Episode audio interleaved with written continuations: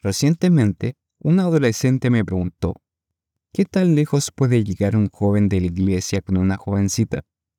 Fue una pregunta sincera, por no decir muy directa. En este asunto, igualmente se podría preguntar, ¿qué tan lejos debería llegar una jovencita con un joven?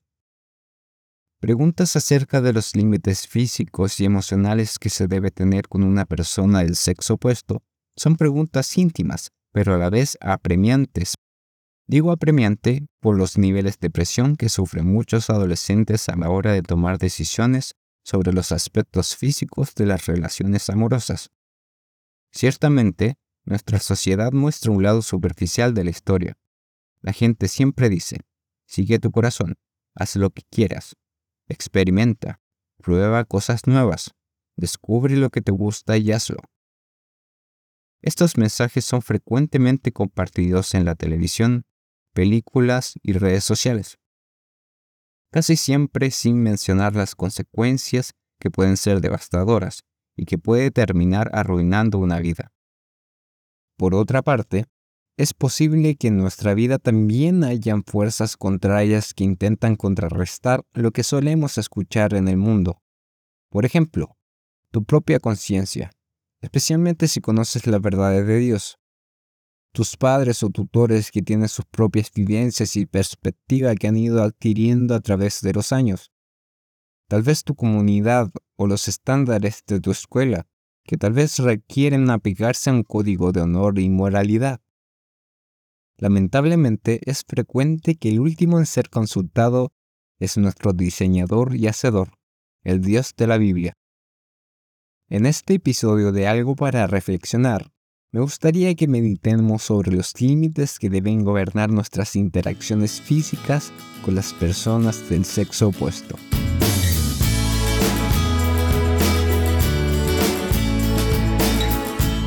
Hola a todos, mi nombre es Matías Carvajal y esta es una traducción del podcast de Jason Hyde en Algo para Reflexionar, el podcast para jóvenes y jóvenes adultos de IDAM. Saber cómo manejar nuestras relaciones con otras personas puede resultar estresante e incierto, sobre todo en la adolescencia. Después de todo, los cambios hormonales de esta etapa afectan nuestro crecimiento, nuestra agudeza mental y nuestras emociones. La atracción hacia las personas del sexo opuesto se vuelve una experiencia poderosa y a veces incluso puede llegar a ser abrumadora.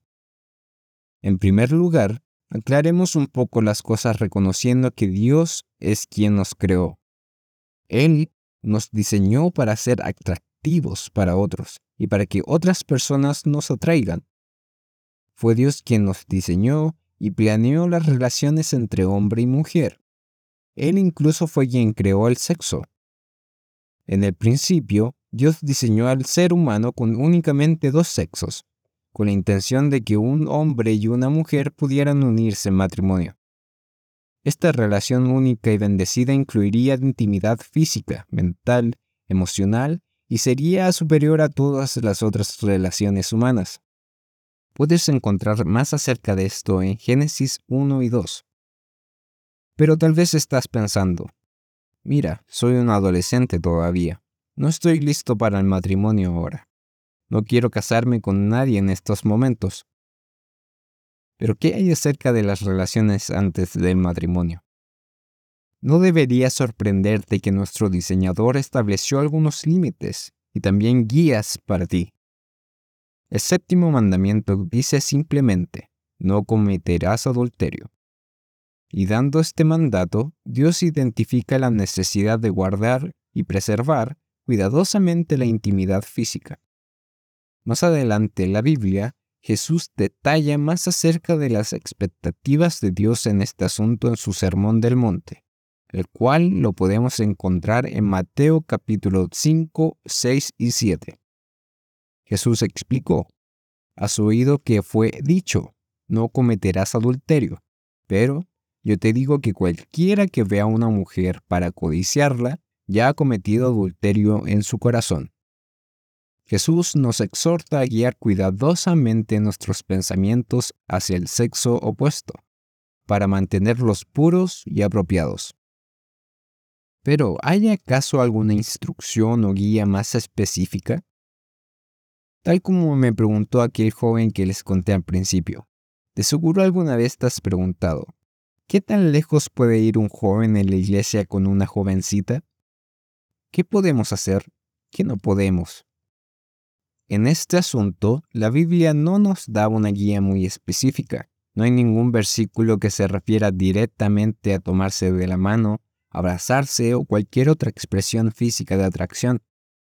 Entonces, ¿en qué podemos basarnos para tomar este tipo de decisiones? Consideremos lo que la Biblia sí dice. Y lo dice dos veces en Cantar de los Cantares. En el capítulo 2 y versículo 7 y en el capítulo 8 versículo 4. Se nos da una importante advertencia y ahí se nos dice que debemos tener cuidado de no despertar el amor hasta que quiera.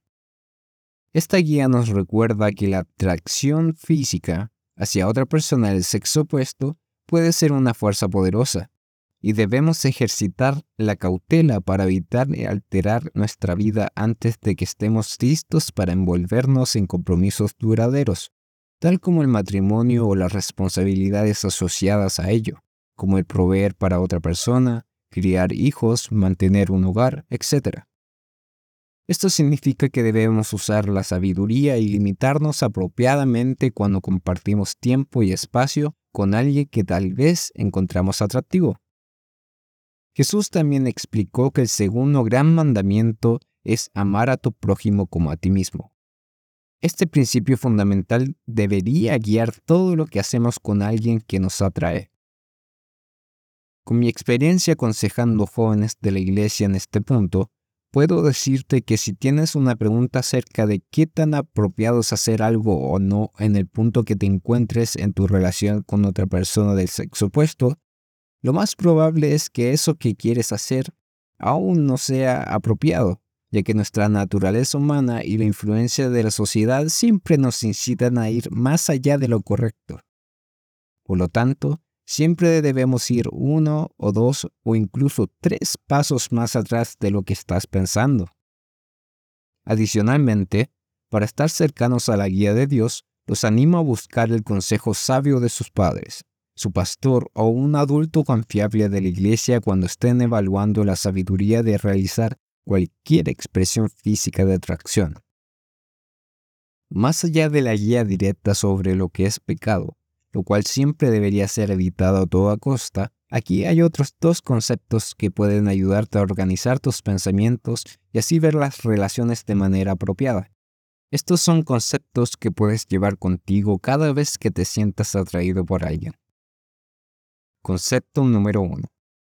Asume que la persona por la que te sientes atraído o atraída eventualmente terminará casándose con tu mejor amigo o tu hermano. Lo sé, extraño, ¿no es cierto? Pero ese es el punto.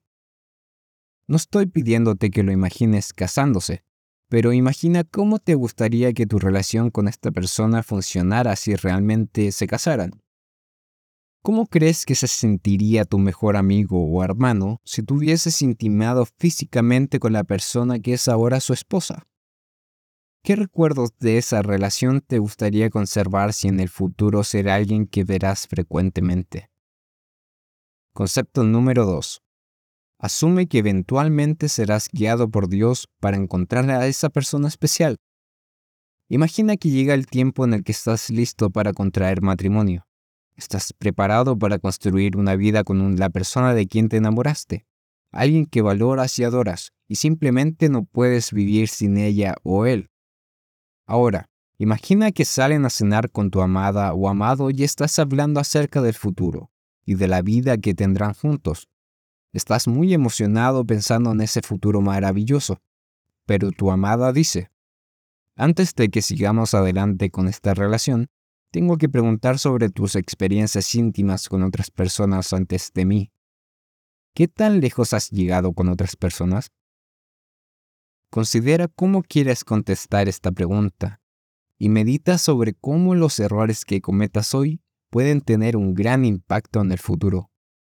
Tus acciones de hoy con la persona que tal vez encuentras atractiva en este momento pueden afectar la decisión que tu amada o amado tome en el futuro respecto a ti. Recordando estas dos consideraciones, tendrás una mejor guía para tomar decisiones hoy sobre la persona a quien te sientes atraído o atraída. Finalmente, ¿qué pasa si ya has cometido un error de juicio o has pecado en este aspecto de tu vida? Esto puede ser una experiencia dolorosa y no debe ser minimizada, pero hay esperanza. Dios ofrece perdón, sanación y restauración. Pide a Dios y a tus padres que te ayuden a trabajar en esta situación y comprométete ahora a tomar decisiones sabias en el futuro. Dios creó a Adán y a Eva juntos y lo declaró como algo muy bueno. Dios te diseñó para tener relaciones íntimas con la persona correcta, en el momento correcto y de la manera correcta. Esa intimidad vale la pena la espera. Y eso es algo para reflexionar.